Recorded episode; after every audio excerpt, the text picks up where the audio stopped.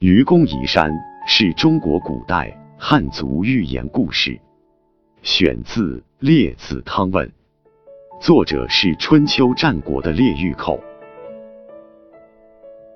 愚公移山讲述了愚公不畏艰难、坚持不懈、挖山不止，最终感动天地而将山挪走的故事。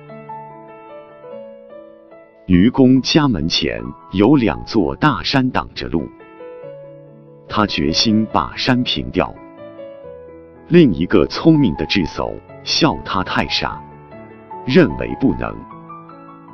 愚公说：“我死了有儿子，儿子死了还有孙子，子子孙孙无穷无尽的，又何必担心挖不平呢？”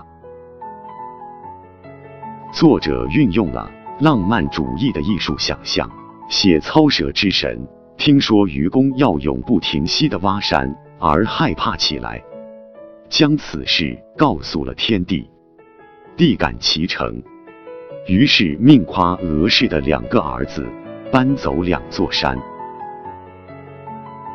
在当时生产力极不发达的条件下，人们只能幻想借助。具有超人力量的神，来实现征服自然的愿望。因此，本文采用了神话式的结尾，反映了当时人们有人定胜天的强烈愿望和变革大自然的雄伟气魄，也反映了作者对作品中所阐述的哲理思想的坚信，以神话的形式。给予了肯定，即未来理想的实现与神话，寓哲理思想与想象。作者这样写，就是为了让人们在精神上得到鼓舞，在情绪上受到感染。愚公移山故事本身简单，但由于在情节的处理上。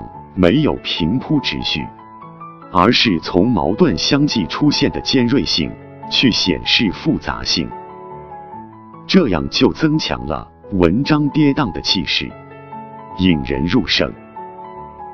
解决矛盾没有简单化，愚公说服其妻，不是以空话大话压服，而是靠众人拿出办法。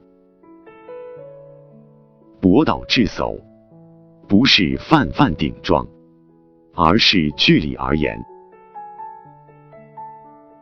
列子愚公移山是一篇具有朴素的唯物主义和朴素的辩证法思想的寓言故事。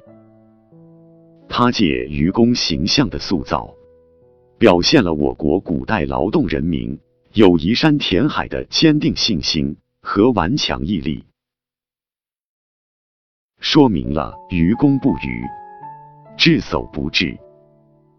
只要不怕困难，坚持斗争，定能获得事业上的成功。这对人们有很大的启发。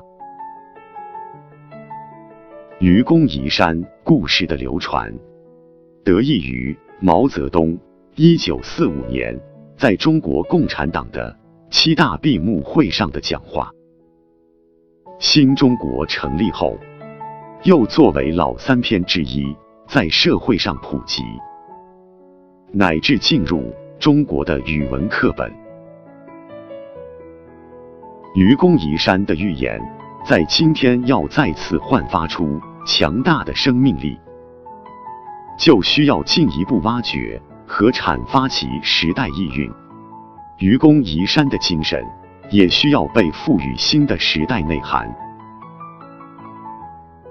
习近平总书记也多次强调，我们要让劳动最光荣、劳动最崇高、劳动最伟大、劳动最美丽的观念蔚然成风，要让崇尚劳动、尊重劳动者成为全社会的价值追求。在这里，劳动不仅是辛勤劳动，还是诚实劳动，也是创造性劳动。这些都赋予了愚公移山精神新的内涵。